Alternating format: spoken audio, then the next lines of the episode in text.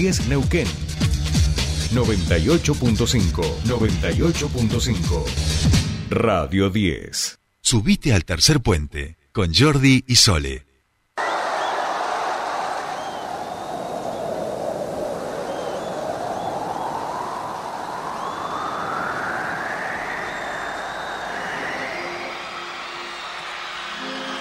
En una villa de Dios crecer y sobrevivir a la humilde expresión, enfrentar la adversidad con afán de ganarse a cada paso la vida.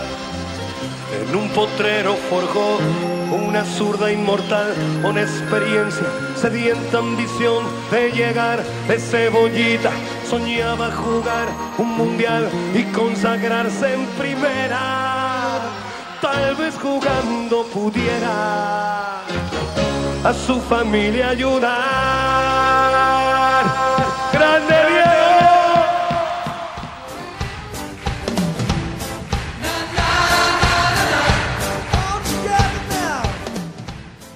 Muy bien, 39 minutos pasan de las 8 de la mañana y escuchamos la canción eh, en homenaje, por supuesto, a Diego Armando Maradona, que un día como ayer hubiera cumplido Feliz Navidad. 62, Feliz- 62 años. Feliz Navidad para todos los futboleros y futboleras, por supuesto también para nuestro querido Juani Brita Paja, que ya está escuchándonos desde Buenos Aires. ¿Qué tal, Juani? Muy buenos días, bienvenido a tu espacio.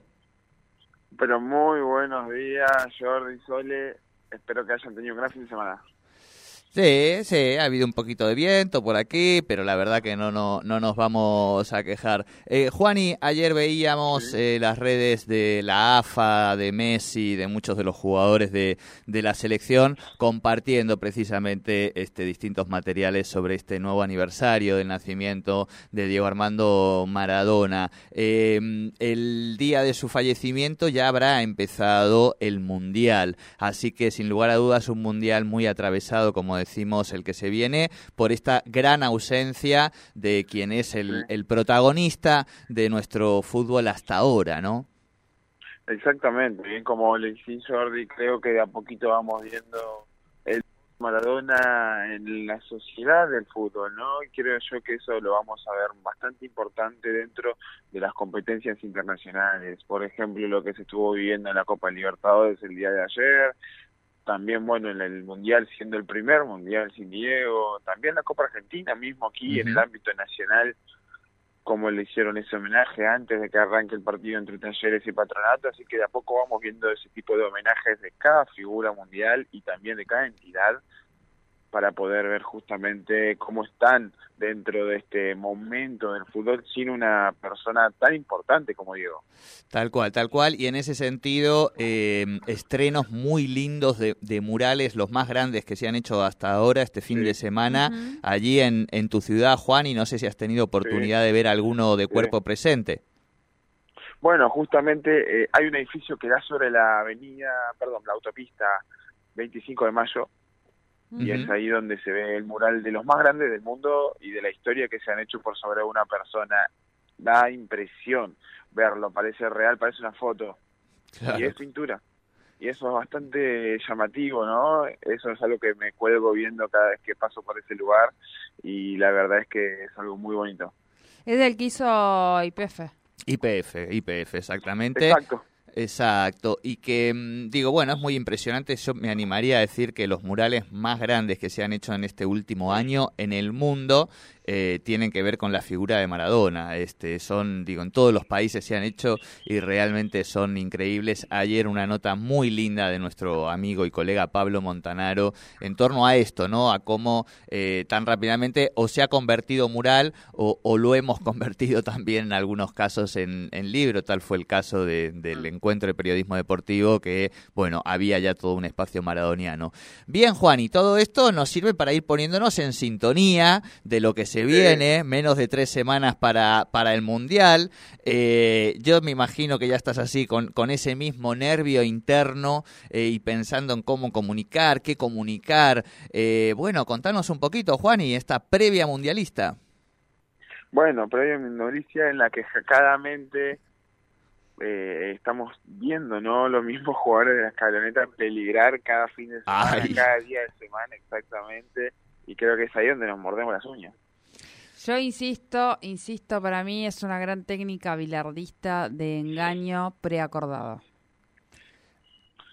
Puede ser, puede ser. Yo lo que... Es mm, muy bilardista, ¿eh? A mí me deja, lo- a mí me deja tranquilo que, que lo ves a Messi y él se está cuidando, digo, lo, lo ves. Ahora, lo otro es que vos, porque digo, no, no está metiendo tanto el pie, qué sé yo. Lo otro es que a mí me da la sensación eh, que Messi puede jugar así 15 años más.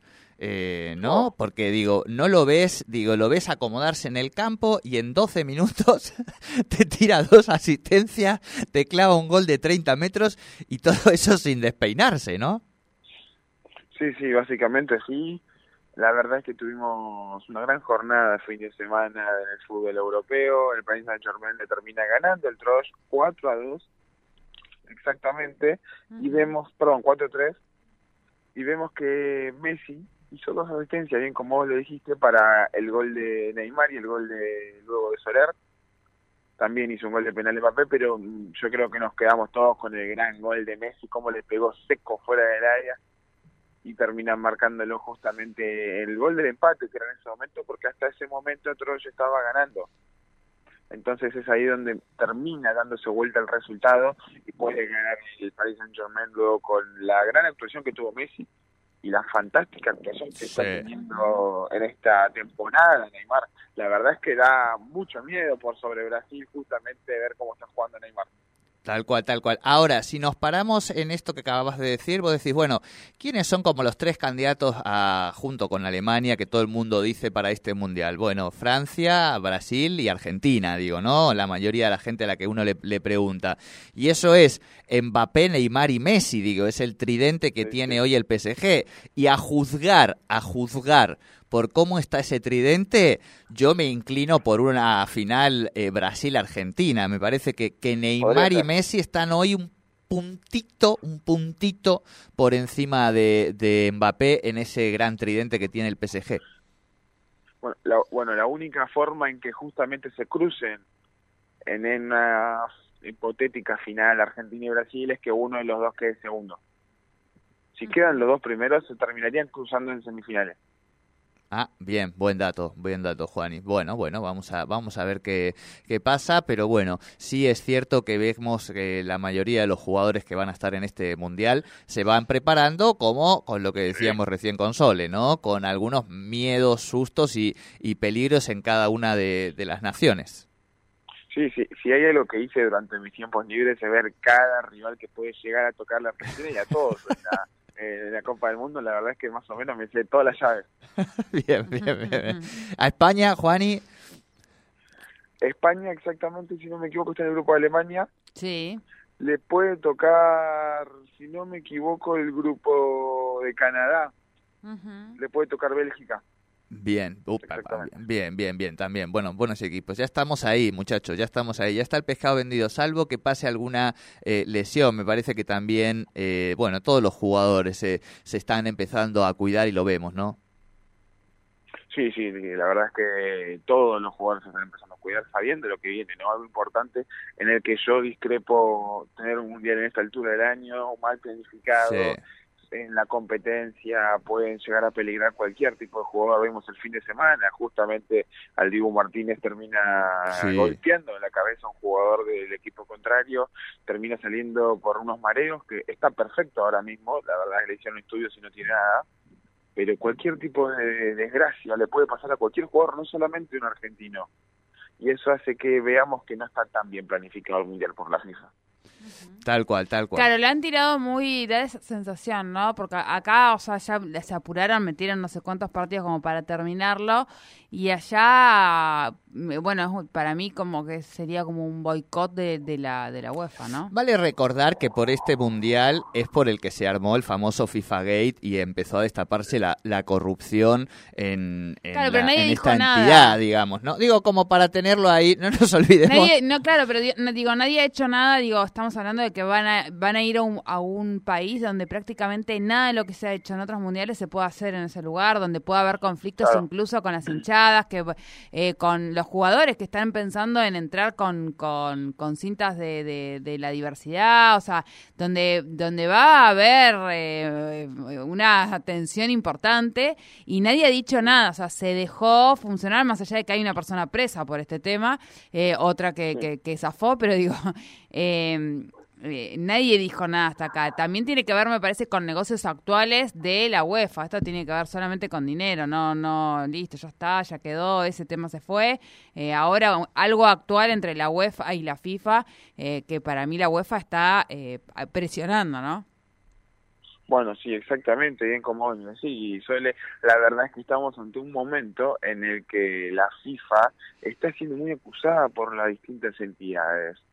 De hecho, exactamente vemos que la marca danesa, Kelme, que si para que se den una idea cuál es, es la que tiene justamente una, como logo, una mm, patita exactamente de, oso, si se quiere, de, de tigre, vemos que es la, la, marca que viste exactamente a la, a, la selección danesa de fútbol y terminan mostrando una camiseta, terminan mostrando, mejor dicho, una camiseta justamente de Dinamarca que no termina siendo tal vez una tan detallista, pero fue su eslogan. No queremos darle entidad a un mundial en el que se llevaron tantas vidas, exactamente, y por eso mismo nos vamos a quedar justamente eh, con algo simple y con algo sin llamar la atención. Bien, bien, bien. Bueno, ¿qué más? ¿Qué nos queda? Bueno, exactamente este fin de semana tuvimos bastante competencia tanto internacional como nacional en lo que fue justamente eh, la Conmebol más que nada. Si la Conmebol vemos que en la Copa Libertadores se termina disputando la final allí en Quito, en justamente Ecuador, vemos que termina ganando el Flamengo por sobre justamente por sobre justamente el equipo rival también brasileño paranaense. Vemos que no fue suficiente no lo que hizo Paranaense en toda la Copa Libertadores, que fue muy bueno tras esforzarse de una muy buena manera. Termina ganando Flamengo con gol de Gabriel Barbosa, Gabigol, para que lo conozcan de la mejor manera. Tercera Copa Libertadores para el Mingao y en el que justamente tuvimos en el mismo día, 30 de octubre, o sea, ayer domingo, la final de la Copa Argentina en el Estadio Malvinas Argentinas de Mendoza. Patronato le ganó 1 a 0 a Talleres y termina siendo el campeón actual de esta Copa Argentina, siendo el primer equipo de una provincia al interior del país exactamente que sea campeón de este título. Terminará jugando el trofeo de campeones en Abu Dhabi contra el ganador de Boca y obviamente el desempate entre Racing y Tigre que se jugará el miércoles, este mismo miércoles 2 de, noviembre a las 15 horas. Veremos quién termina clasificándose y luego la Libertadores 2023 termina siendo una clasificación para Patronato sabiendo que va a jugar la B Nacional el año que viene. Eso es algo que deja que desear, ¿no? Por los promedios ya inventados hace bastante. Muy bien, muy bien, muy bien. Eh, ¿Nos queda algo más? Sí, exactamente, Sole, ¿por qué? Porque se estuvieron jugando el reducido por el segundo ascenso de la Primera B Nacional. Vemos que Estudiantes de Caseros le ganó en la ida de las semifinales a la Gimnasia de Mendoza 1 a 0 y Defensores de Belgrano termina, termina empatando, mejor dicho, con Instituto 0 a 0. La vuelta se jugarán ambos partidos el 5 de noviembre para luego ver y justamente terminar organizando dónde se va a jugar la final por el segundo ascenso y veremos quién termina estando en la primera división el año que viene. Muy bien, muy bien. Bueno, eh, bueno, si no nos queda, no nos queda nada más. Bueno, algo sí nos queda. Quería hablar algo como una previa de lo que va a ser justamente la semana que viene esta misma semana, mejor dicho, justamente con la Champions, porque se va a disputar este esta jornada número 6, la última jornada previo al Mundial de la Champions, esta misma semana, entre el primero y el segundo de noviembre, lo que más genera dudas es si la Juventus va a clasificar o no a Europa League, porque se puede quedar afuera, pero eso ya lo veremos esta semana. Y la verdad es que vamos a estar con ansias pendientes de quién se va a quedar afuera y quién no. Tal cual, tal cual. En el medio de esto, bueno, hay algunos que ya se van quedando afuera, es el caso del Barça, lo vemos, Sí, pero sí. efectivamente hay- en esta jornada ya eh, quedará el pescado vendido, digo, ya no será simplemente posibilidades, probabilidades, sino efectivamente. Bueno, Juan y querido, este, nos vamos acercando, falta cada vez menos, algo vamos a inventar eh, cuando empiece el Mundial, así que algo, algo, algo vamos a inventar para cuando empiece el Mundial, ¿sí? Sí, sí, sí, la verdad es que lo espero con ansias y bueno, ojalá sea eh, ya esta última espera, si se quiere, lo más rápido posible, ¿no? Tal cual, tal cual. Abrazo grande, Juan, y buena semana. Abrazo para todos. Abrazo, buena semana. Hablamos con Juan Ignacio Brita Paja, todos los deportes, aquí en Tercer Puente.